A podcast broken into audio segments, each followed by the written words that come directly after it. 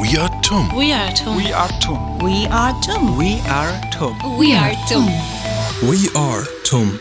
Wenn Systeme komplex sind, ist natürlich die Kommunikation häufig auch beeinträchtigt. Das liegt auch daran, dass wir ein sehr bürokratisches System entwickelt haben und die Ärzte mit sehr viel Dokumentation und sehr viel Papierkram beschäftigt sind. Und das macht natürlich einen Patienten zu einem Leidenden oder er leidet noch mehr, weil er nicht mehr verstehen kann, worum es geht. Das ist Ursula Wandel. Sie ist Patientenfürsprecherin in der Uniklinik der TU München, dem Klinikum rechts der ISA. Das heißt, sie vermittelt zwischen dem ärztlichen Personal und den Patienten. Bei einer Viertelmillion Patientinnen und Patienten pro Jahr nicht die einfachste Aufgabe.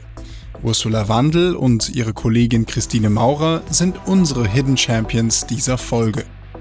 Herzlich willkommen zu We Are TUM, im Podcast von und für die Technische Universität München. Mein Name ist Matthias Kirsch und ich begleite Sie durch diesen Podcast. Wie immer stellt Ihnen ganz zu Beginn der Präsident der Universität Thomas Hofmann die restlichen Themen der heutigen Episode vor. Liebe Zuhörende, der Krieg in der Ukraine hält uns leider weiterhin fest in seinem Bann. Wie tief dieser Konflikt in unseren Alltag eingreift, darum wird es in unserem Spitzengespräch mit Christian Tscheffal gehen. Er ist Professor für Law, Science and Technology an der TUM und forscht zu künstlicher Intelligenz und dem Internet der Dinge. Er erklärt, ob sich die schlimmsten Befürchtungen eines Cyberkriegs schon erfüllt haben und wie sich die Digitalisierung auf die Kriegsführung auswirkt. Anschließend lernen Sie das Startup Twice kennen, das eine große Rolle bei einer der wichtigsten Fragen unserer Zeit spielen will, nämlich der emissionsfreien Mobilität. Ihr Schwerpunktgebiet ist die Entwicklung von Batterien zu verbessern. Wie das gelingen soll, erzählt uns Michael Baumann, einer der Gründer von Twice. Zum Abschluss hören wir dann vom Schlafmediziner Alfred Viata. Der Arzt war lange Präsident der Deutschen Gesellschaft für Schlafforschung und gibt uns seine fünf Tipps mit, wie Sie sich den Schlaf zunutze machen können, um Ihre Tage produktiver zu gestalten. Ich wünsche Ihnen viel Spaß beim Zuhören. Spitzenforschung.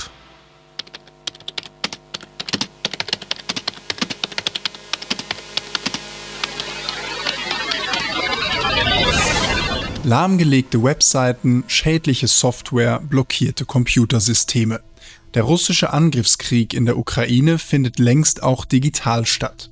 Wie sieht dieser Cyberkrieg aus? Darüber sprechen wir mit Christian Jeffal. Er ist Assistant Professor für Law, Science und Technology an der TU und beschäftigt sich mit der Schnittstelle zwischen Recht und Technologie, also genau dort, wo es um Cyberkrieg geht. Meine Kollegin Clarissa Ruge hat ihn getroffen und mit ihm über russische Antivirusprogramme und Social-Media-Trolle gesprochen und darüber, wie wir uns gegen Cyberangriffe wehren können. Herr Jeffal, könnten Sie kurz den Inhalt Ihrer Forschung beschreiben? Ich forsche zu der Frage, wie man digitale Technologien gut und verfassungskonform gestalten kann. Wie können wir neue Technologien in Innovation, Entwicklung und Anwendung beeinflussen und regeln? Und wie verändern sie die Gesellschaft und die Art, wie wir regeln? Vor ein paar Monaten, Mitte März war das, gab es eine Warnung vor dem Virenschutzprogramm Kaspersky. Passt dieser Vorgang zum Thema Cybersecurity und warum? Dieser Vorgang passt sehr gut zum äh, Thema Cybersecurity und auch zur Zukunft der Cybersecurity. Das Bundesamt für die Sicherheit in der Informationstechnik hat vor dem Virenscanner Kaspersky gewarnt und das Besondere war, dass äh, das nicht nur aus technischen äh, Gründen passierte, sondern eben auch besonders der politischen Großwetterlage zu tun hatte. Wir haben hier also einen Fall, wo es nicht nur um technische Sicherheit geht, sondern wo rechtliche, politische und soziale Komponenten bei der Bewertung auch eine Rolle spielen. Jetzt ist es einige Monate her. Hat sich da noch etwas ergeben? Wissen Sie da Bescheid? Mittlerweile hat auch die italienische Cybersicherheitsbehörde äh, vor den Produkten gewarnt. Es sind noch keine konkreten Dinge aufgetreten. Das ist aber in dem Fall auch besonders schwer, weil ähm, Virenscanner ja unbedingt eine tiefe Berechtigung in Systemen brauchen, und sozusagen die Übermittlung von Informationen, besonders beim Update, notwendigerweise verschlüsselt sein muss. Das heißt, ähm, nach meinen Kenntnissen hat man noch nichts genaueres erfahren. Kaspersky hat sich natürlich beschwert, genauso wie einige andere Beobachter. Und äh, diese Warnung steht jetzt aber trotzdem noch im Raum in Deutschland. Ja. Meine nächste Frage ist auch gleichzeitig einführend mit einem Zitat. Jessica Aro ist Journalistin und Buchautorin von dem Buch Putins Trolle und stellte fest, mit Social Media ist die Informationsschlacht endgültig in den Alltag der Bevölkerung gesickert. Sie fordert folglich eine Fake-Abwehr. Was ist Ihre Einschätzung dazu? Grundsätzlich stimme ich Frau Aro zu und ich finde es bemerkenswert, wie sie da eingehend dieses Thema recherchiert hat und ich kann mich dem Befund auch anschließen. Ich würde auch sagen, wir brauchen eine ähm, Fake-Abwehr, aber ich glaube, wir brauchen noch mehr. Denn jeder Eingriff in den öffentlichen Diskursraum ist eine Operation am offenen Herzen der Demokratie. Und ich glaube, ähm, hier müssen wir eben sehr vorsichtig sein und auch eine positive Vision dessen entwickeln, wie wir eben in Zukunft auf Social Media kommunizieren wollen.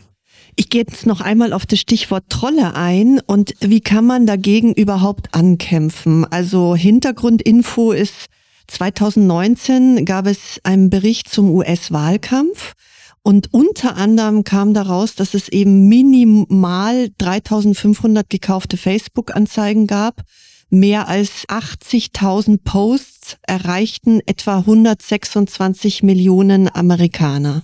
Wie bei allen Fragen von Social Media muss man das Problem auf verschiedenen Leveln angehen. Das ist ganz wichtig. Das heißt, die Social Media Plattformen müssen Verantwortung übernehmen und klare Regeln aufstellen, unter welchen Bedingungen Beiträge und Accounts zu löschen sind und auch wie ähm, die Empfehlungsalgorithmen diese Nachrichten sortieren.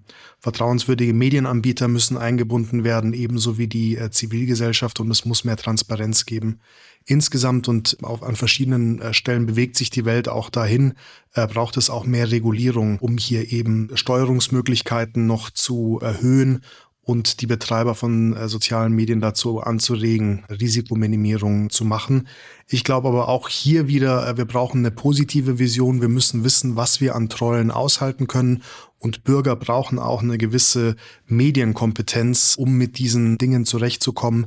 Äh, denn ein demokratischer Diskurs lebt auch davon, dass man weiß, wie man ignoriert und sich mit kontroversen Meinungen auseinandersetzt. Jetzt nehme ich Ihr Schlagwort auf, weil Sie jetzt zweimal von den positiven Befunden gesprochen haben. Konkret gibt es eine Empfehlung Ihrerseits, wo Sie sagen, dazu würde ich die Empfehlung geben, mündige Bürger, das könnte man unternehmen?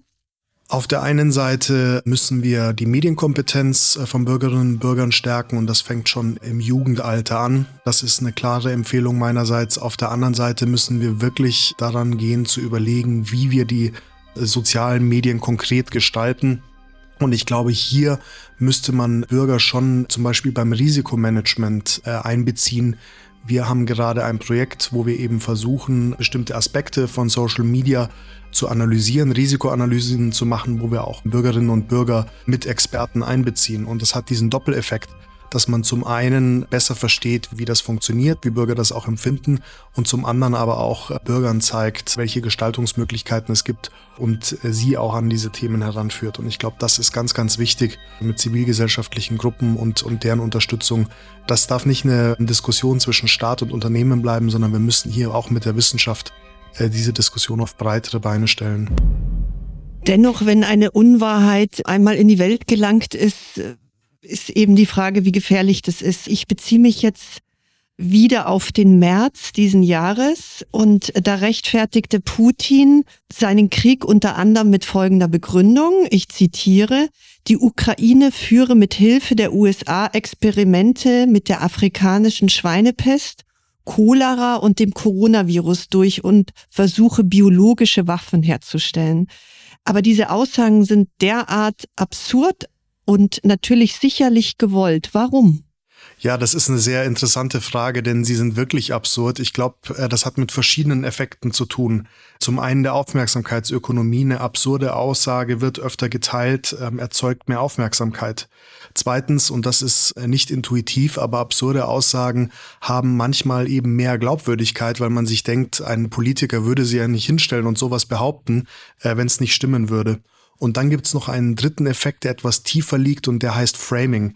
Da geht es darum, wer es schafft, bestimmte Akteure kognitiv und emotional mit bestimmten Themen zu verknüpfen, der kann das Denken der Menschen wirklich prägen. Und äh, das merkt man ja auch hier. Das sind Begriffe wie Ukraine, USA, Experiment, Schweinepest, biologische Waffen.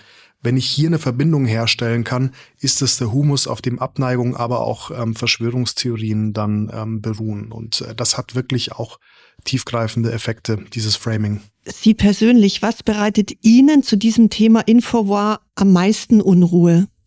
Für mich ist es vor allem die Auswirkungen auf Kinder und Schwache, auf all jene, die noch nicht oder die die Kapazität zu autonomen Handeln erst entwickeln. Wir ähm, haben es ja hier mit Dingen zu tun, bei denen wir auch als Erwachsene noch gar nicht wissen, wie wir genau damit umgehen und wie auch eine effektive Governance aussehen soll. Und wenn ich daran denke, dass äh, die nächste Generation eigentlich aber in diesem Umfeld aufwächst und das ganz, ganz stark nutzt, dann macht mich das unruhig, aber diese Unruhe hat auch was Produktives. Ich denke, dass mich das auch ähm, stärker zum Handeln bringt und dazu eben konkrete Vorschläge zu machen. Sie haben gerade zu Recht gesagt, die Schwachen und die Jüngeren.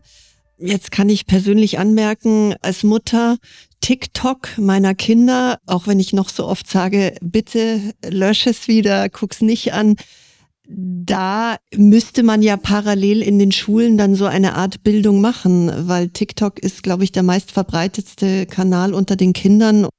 Ja, Kinder müssen verstehen, wie diese Dinge laufen. Es muss aber auch auf der anderen Seite, je nach dem Alter, das kann ich auch als Vater sagen, Möglichkeiten geben für Eltern, den Medienkonsum in einer gewissen Weise zu steuern. Genauso wie ich steuere, wann mein Kind fernsieht müsste ich heute mich eigentlich damit beschäftigen, welche Apps zugelassen sind und auch wie das Kind das nutzt.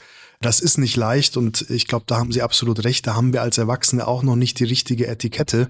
Aber das sind die Probleme, wo wir eigentlich ansetzen müssen und wo wir auch ganz konkrete Handlungsanleitungen, äh, sozusagen nicht nur als Wissenschaftler, sondern auch als Eltern brauchen, wie man diesen Medienkonsum steuert und wie man den Kindern das auch beibringt. Äh, meine Kinder, mein Sohn ist noch zu jung, aber die jüngere Generation kennt sich ja teilweise auch besser aus, kann das intuitiver benutzen. Das macht es schwierig, aber nicht unmöglich, da auch zu helfen und Kindern Leitlinien zu bieten. Wie und warum könnte sich der Informationskrieg auch in Deutschland verschärfen? Es besteht ein manifestes Interesse, die Lage in Deutschland auch zu beeinflussen. Und das besteht ja nicht erst seit dem Krieg zwischen der Ukraine und Russland, sondern schon lange davor. Deutschland ist ein wichtiges Land und es gibt gewisse Grundkonflikte, die immer stärker aufbrechen. Das heißt, dass es große Interessen gibt, eben hier die öffentliche Meinung gezielt zu beeinflussen. Und nachdem sich die Weltlage so zugespitzt hat, wird das eher nicht weniger, sondern das Interesse wird sicher größer werden. Und ich ende mit einer persönlichen Frage. Was hoffen Sie mit Ihrer Forschung erreichen zu können? Zum einen geht es für mich äh, sicher darum, erstmal die Lage zu verstehen und aus der Perspektive eines Rechtswissenschaftlers zu verstehen, welche Regelungsansätze es gibt. In meinem Fall kann ich aber auch sagen, dass ich glaube, es ist wichtig, auch an konkreten Lösungen zu arbeiten und zu versuchen, hier Gestaltungsalternativen, zum Beispiel für Social Media, aufzuzeigen. An unserer School gründet unser Dekan Urs Gasser gerade ein Reboot ähm, Social Media Lab, wo gerade solche Ansätze gefördert werden. Und ich glaube, es ist die Aufgabe meiner Wissenschaftlergeneration, diesen digitalen Wandel kritisch, aber auch konstruktiv zu begleiten und Ideen zu fördern oder hervorzubringen, wie man es anders machen könnte. Und äh, wenn mir solche Ideen gelingen würden, wäre das für mich ein großer Erfolg. Vielen Dank für das Gespräch. Ich danke Ihnen.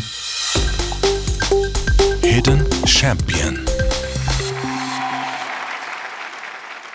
Das Klinikum der TU München ist groß. Es ist sogar sehr groß. 33 verschiedene Kliniken und Abteilungen, über 1100 Betten, knapp eine Viertelmillion Patienten pro Jahr.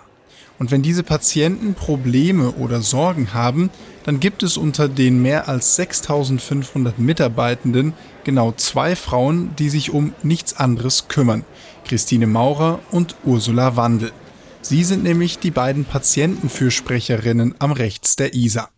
Mein Kollege Fabian Dilger hat mit ihnen über ihre Rolle gesprochen, in der sie zwischen Patienten, Personal und Ärzten vermitteln, medizinische Fachsprache verständlich übersetzen und die Abläufe im Haus erklären.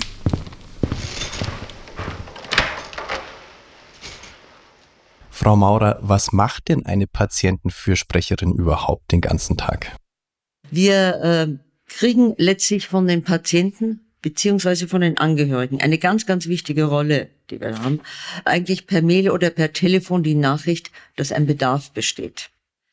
Primär gehen wir ins Gespräch mit denen, der auf uns zugeht, mit dem Patienten oder mit dem Angehörigen.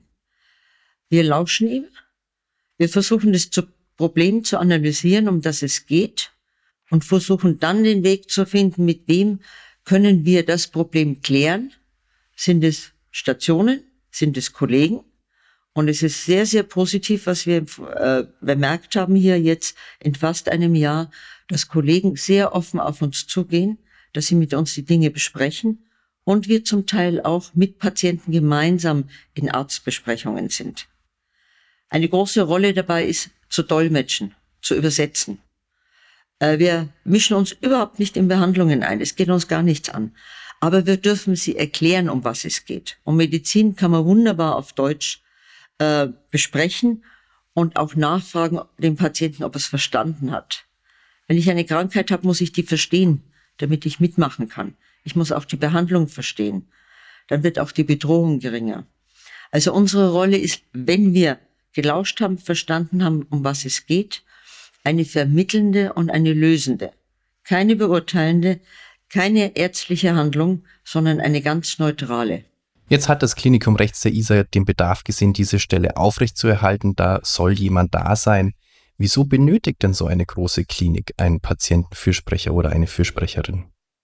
In einem System, in einem System eines Krankenhauses, im Gesundheitssystem selbst haben sich ja in den letzten Jahren viele Entwicklungen durchgesetzt. Und eine Klinik ist ja eine sehr große Institution mit vielen unterschiedlichen Personengruppen und professionellen Gruppen und vielen, ja, vielen Schnittstellen. Und wenn Systeme komplex sind, dann ist natürlich die Kommunikation häufig auch beeinträchtigt. Das liegt auch daran, dass wir ein sehr bürokratisches System entwickelt haben und die Ärzte, aber auch die Pflegekräfte mit sehr viel Dokumentation und sehr viel Papierkram beschäftigt sind. Von daher geht die Zeit tatsächlich verloren. In meiner Anfangszeit selbst als äh, praktizierende Ärztin oder Fachärztin auch in einem großen Krankenhaus war noch mehr Zeit vorhanden als das, was man heute zur Verfügung hat. Und das macht natürlich einen Patienten zu einem Leidenden oder er leidet noch mehr, weil er nicht mehr verstehen kann, worum es geht, neben der Tatsache, dass die Medizin als solches schon so komplex geworden ist, dass auch Mediziner selbst in den unterschiedlichen Fachrichtungen schon überfordert sind, weil sie das Wissen gar nicht mehr aufbringen können. Patientenfürsprecherin, das bedeutet ja eigentlich, man tritt für den Patienten ein, man argumentiert an seiner Stelle. Verstehen Sie sich denn mehr als Anwältin des Patienten oder als Mittler zwischen medizinischem Personal und dem Patienten? Also ich selber würde mich als Mittler verstehen oder manchmal auch als Lotse durch den Weg. Als Anwalt ist gefährlich mit der Neutralität bereits, sondern eigentlich geht es wirklich darum zu sagen, hallo liebes Personal, hier hat jemand einen Bedarf, der wird nicht gesehen.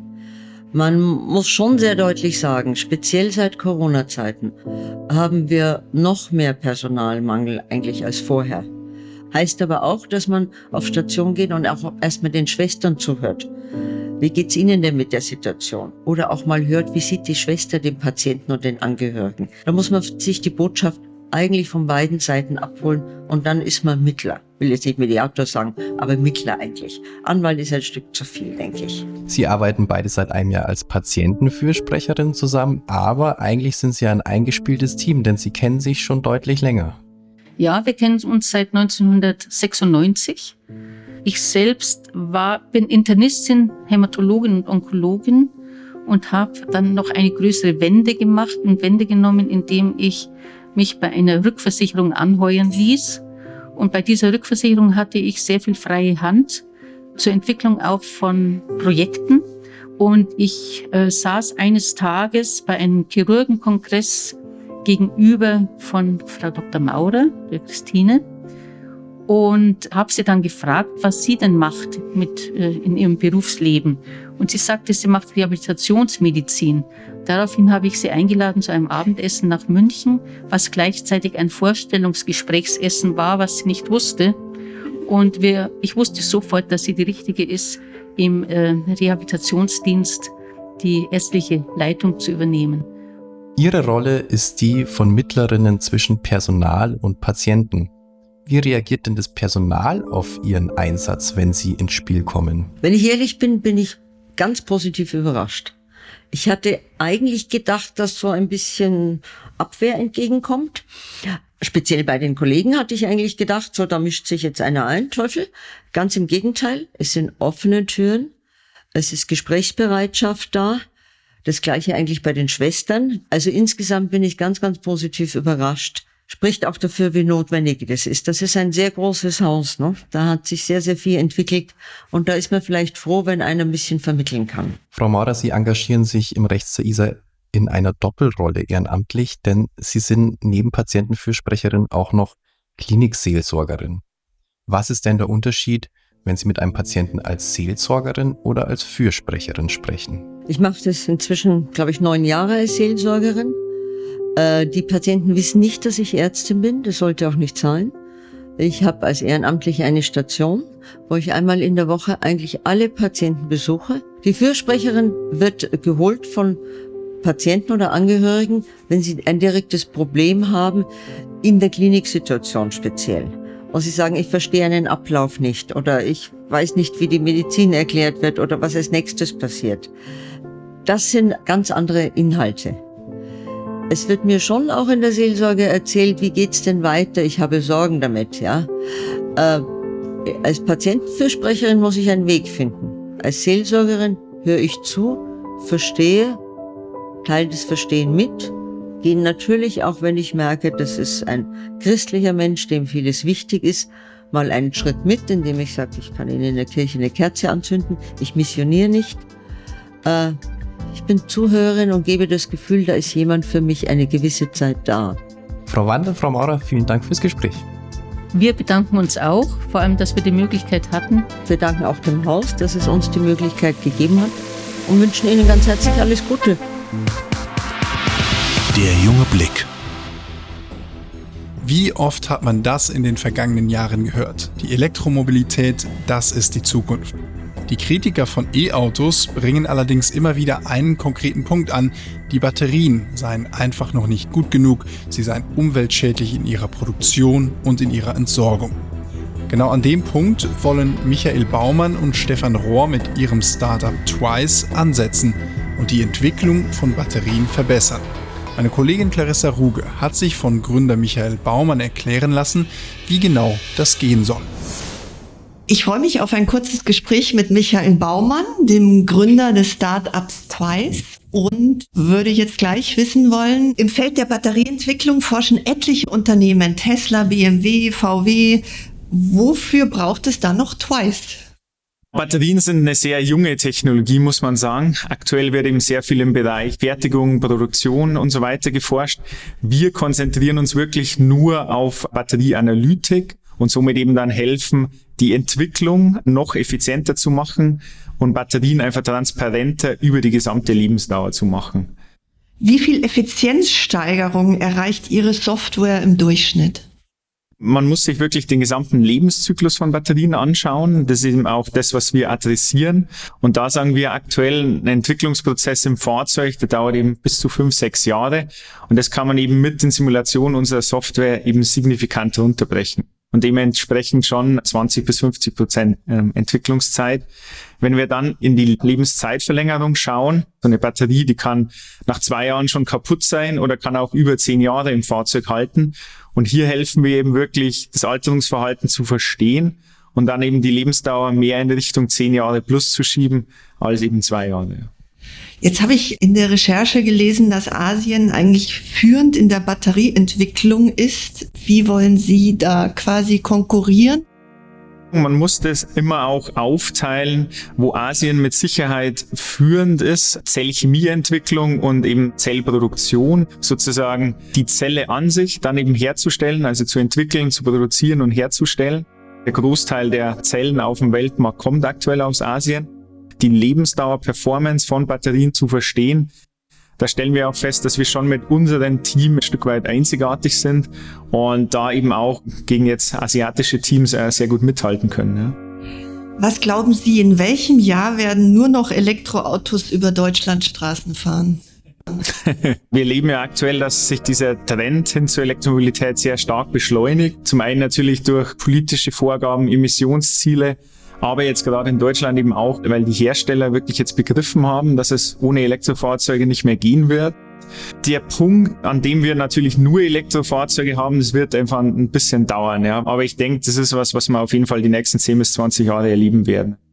Eine große Sorge ist, dass all die Batterien neuen Schrott verursachen und damit auch für mehr Umweltverschmutzung sorgen. Sie entwickeln die sogenannten Second Life Anwendungen für Batterien.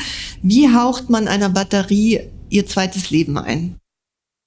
Man muss sagen, dass Batterien, wenn man sie eben richtig behandelt, teilweise sehr viel länger halten, als man das erwarten würde. Aber die Kernfrage ist, wie kann man wirklich diese Alterungsverhalten transparent machen und dann eben diese Unsicherheit bezüglich der Lebensdauer rausnehmen.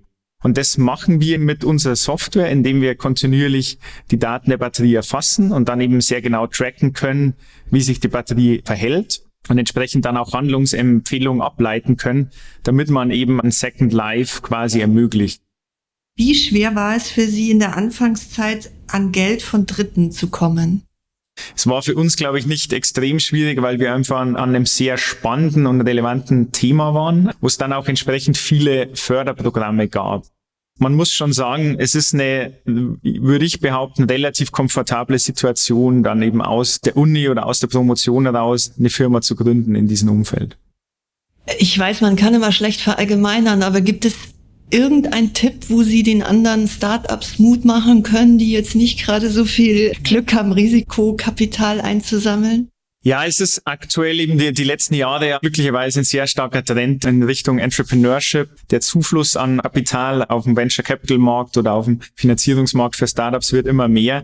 Und ich glaube, das Wichtige ist einfach, dass man frühzeitig rausgeht. Zum einen, dass man eben diese Idee auch sozusagen mit Leuten dann iterieren kann, ja, dass man das Feedback bekommt, aber dann eben auch mit entsprechenden Kapitalgebern frühzeitig in Kontakt kommt. Im Start-up-Bereich gibt's ja Klischees. Was würden Sie jetzt sagen, wo romantisiert man vielleicht oder wo schätzt man es ganz falsch ein? Also wo romantisiert man dieses Thema Gründung? Ja? Der Punkt ist, glaube ich, halt, eine Idee ist die eine Sache, dann wirklich eine Firma drumherum zu bauen, ist eben die andere. Und es gehört einfach verdammt viel harte Arbeit dazu. Ja, es, man muss sehr viele Rückschläge hinnehmen. Es ist schon ein steiniger Weg, auch wenn man eine gute Idee hat. Und das muss sich halt, glaube ich, jeder bewusst sein und man muss sehr bewusst eben diesen Weg gehen wollen. Und dafür, glaube ich, ist einfach das Wichtigste, dass man für die Idee halt wirklich brennt. Es muss halt wirklich ein Stück weit ein Herzensthema sein. In den nächsten fünf Jahren, wo sehen Sie Twice, wo sehen Sie sich, wo sehen Sie Ihre Kollegen, Freunde, im Endeffekt, das, das Problem, das wir adressieren, ist wirklich ein sehr fundamentales und ein, ein globales Problem. Wir sehen das Elektrifizierung erneuerbarer Energien, das ist ein Thema, das wir eben global brauchen, um halt wirklich Sachen wie den Klimawandel abzuwenden oder zumindest zu dämpfen. Und dementsprechend wollen wir natürlich auch dieses Problem global angehen. Wir sind aktuell jetzt stark in Europa unterwegs. Nächster Schritt wird jetzt USA sein. Und dann im zweiten Schritt natürlich auch Asien, im speziellen China. Und im Endeffekt Akzente setzen in der Gründerlandschaft Deutschland, aber natürlich auch international. Vielen Dank für das Gespräch. Ja, sehr gerne. Fünf Tipps. Zum Abschluss der heutigen Folge verlassen wir wie immer das direkte Umfeld der TU München und kommen zu unserer Rubrik 5 Tipps. Unser Gast heute ist der Kinder- und Jugendarzt Alfred Viater. Er ist spezialisiert auf Schlafmedizin und war sechs Jahre lang Vorsitzender der Deutschen Gesellschaft für Schlafmedizin und Schlafforschung. Mit Alfred Viater spreche ich darüber, welches versteckte Potenzial in einem gesunden Schlaf steckt.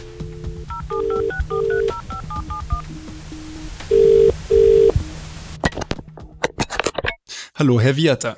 Hallo, Herr Kirsch. Bevor wir zu den konkreten Schlaftipps kommen, Herr Wirter, die Sie uns mitgebracht haben, eine persönliche Frage. Wenn Sie wissen, dass am kommenden Tag ein wichtiger Termin ansteht, Gibt es etwas, worauf Sie besonders achten, bevor Sie sich äh, schlafen legen? Wichtig ist, äh, dass man sich gut vorbereitet und äh, dass man alle Eventualitäten, die man absehen kann, was so einen Termin angeht, dass man die vorher durchdacht hat. Dann gelingt es meistens trotzdem gut durchzuschlafen, aber auch mir passiert es hin und wieder, dass ich dann doch irgendwann morgens um drei oder halb vier wach werde und mir das alles noch einmal durch den Kopf gehen lasse. Wobei, das muss man dazu sagen, und das ist vielleicht sogar schon der erste Tipp, wenn man dann nochmal mit etwas Abstand Dinge durchdenkt, findet man gelegentlich auch neue Lösungen. Und wir sind im Schlaf kreativ, insbesondere auch im Traumschlaf. Und diese Kreativität, auch wenn der Schlaf dann kurz unterbrochen wird, kann man natürlich dann für den nächsten Tag durchaus nutzen. Das ist spannend. Das heißt, wir müssen uns vielleicht gar nicht so schlecht fühlen, wenn wir vor einem wichtigen Termin mal nicht sofort einschlafen. Kommen wir dann nun zu den konkreten Tipps. Sie haben uns ja fünf Tipps rund um den Schlaf mitgebracht. Welche sind das denn? Ja, also wir müssen Schlafzustand und Wachzustand immer zusammendenken. Und deshalb beginnt die Vorbereitung auf einen guten Schlaf bereits am frühen Morgen. Das heißt, wir sollten äh, das Tageslicht nutzen, das Tageslicht morgens nutzen, eine halbe Stunde herausgehen und die Sonne, auch wenn der Himmel bedeckt ist, das Sonnenlicht konsumieren, denn am Morgen hat das Sonnenlicht einen hohen Blaulichtanteil. Dieses blaue Licht, das blockiert unser sogenanntes Schlafhormon, das Melatonin, und es fördert unser sogenanntes Glückshormon, das Serotonin. Das Serotonin, das macht uns fit, macht auch gute Laune.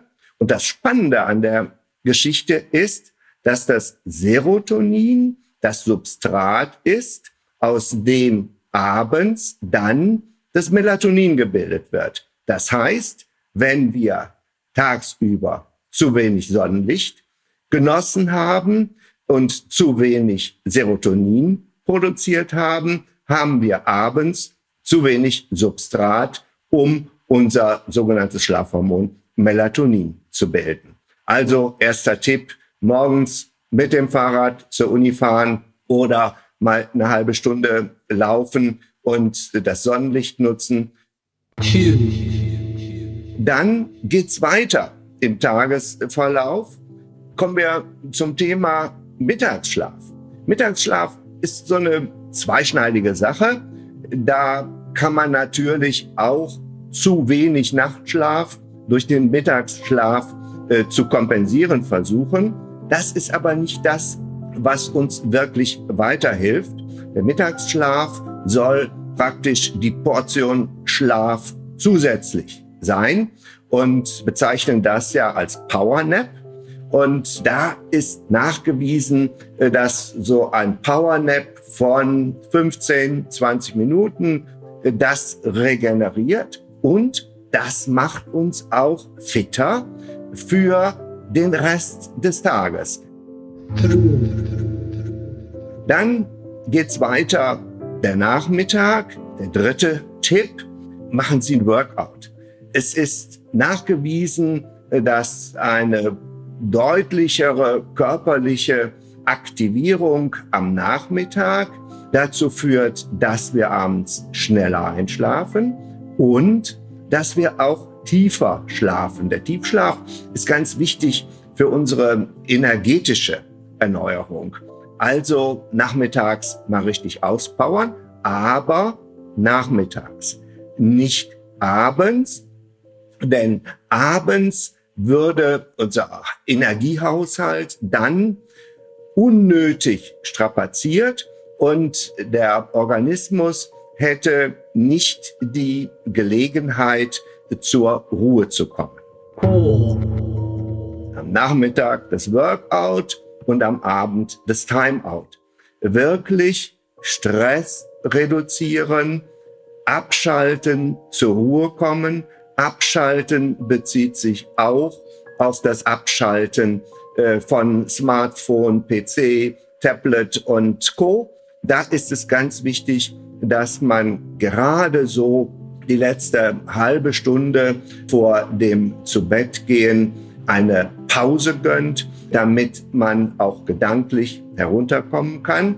Da nutzt man die Zeit lieber, um einmal in ein Buch zu schauen. Schon sechs Minuten lesen am Abend dazu führt, dass wir eine um fast 70-prozentige Stressreduktion haben.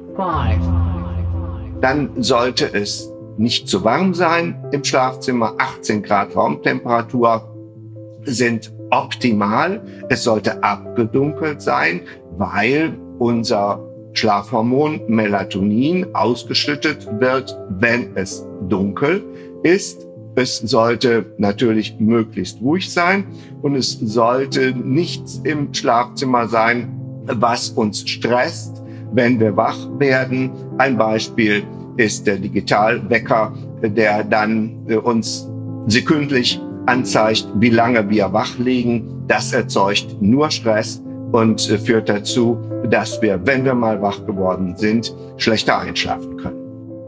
Herr Wierter, vielen Dank, dass Sie Ihre Expertise mit uns geteilt haben. Sehr gerne und ich wünsche allen, dass es förderlich ist für erholsamen Schlaf. Und das war's für diese Folge von We Are TUM. Auch in der nächsten Folge sprechen wir wieder über Spitzenforschung, das Studienleben und über all die Menschen, die die TU zu dem einzigartigen Ort machen, der sie ist. Das war We Are TUM. Diese Folge wurde produziert von Fabian Dilger, Clarissa Ruge, der ProLehre Medienproduktion und von mir, Matthias Kirsch. Das Sounddesign und die Postproduktion gestaltet Marco Meister von Edition Meister aus Berlin. Bis zur nächsten Folge. Kommen Sie mit uns und entdecken Sie die großen und die kleinen Geheimnisse der TU München. We are, we are TUM.